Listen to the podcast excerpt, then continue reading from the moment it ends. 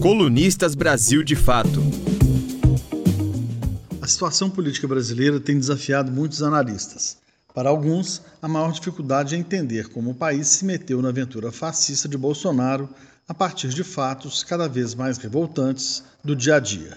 Enquanto isso, outros pensam que o momento é de juntar forças, mesmo discordantes, para o enfrentamento urgente ao projeto político, social e econômico do presidente e de seus apoiadores. Além da oposição, é preciso conquistar o poder para mudar o jogo.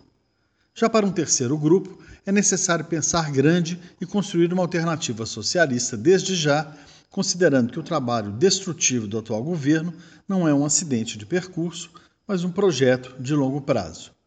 O francês Fernand Braudel, considerado um dos grandes historiadores do século XX, talvez possa ajudar nesse momento.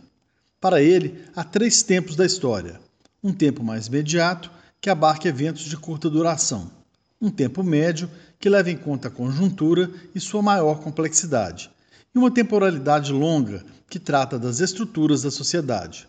O Brasil de Bolsonaro tem problemas nas três durações do tempo, e por isso precisa de ações também nas três esferas da política.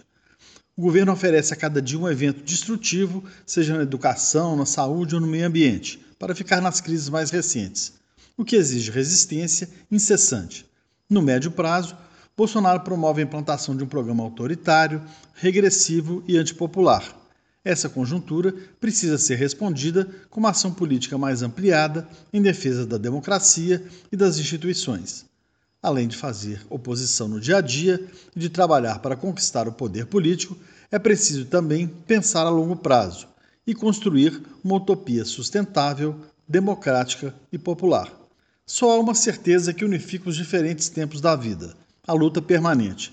Os três tempos da história consagram três inspirações para a militância e que nunca foram tão necessárias. Eu sou João Paulo, colunista do Brasil de Fato.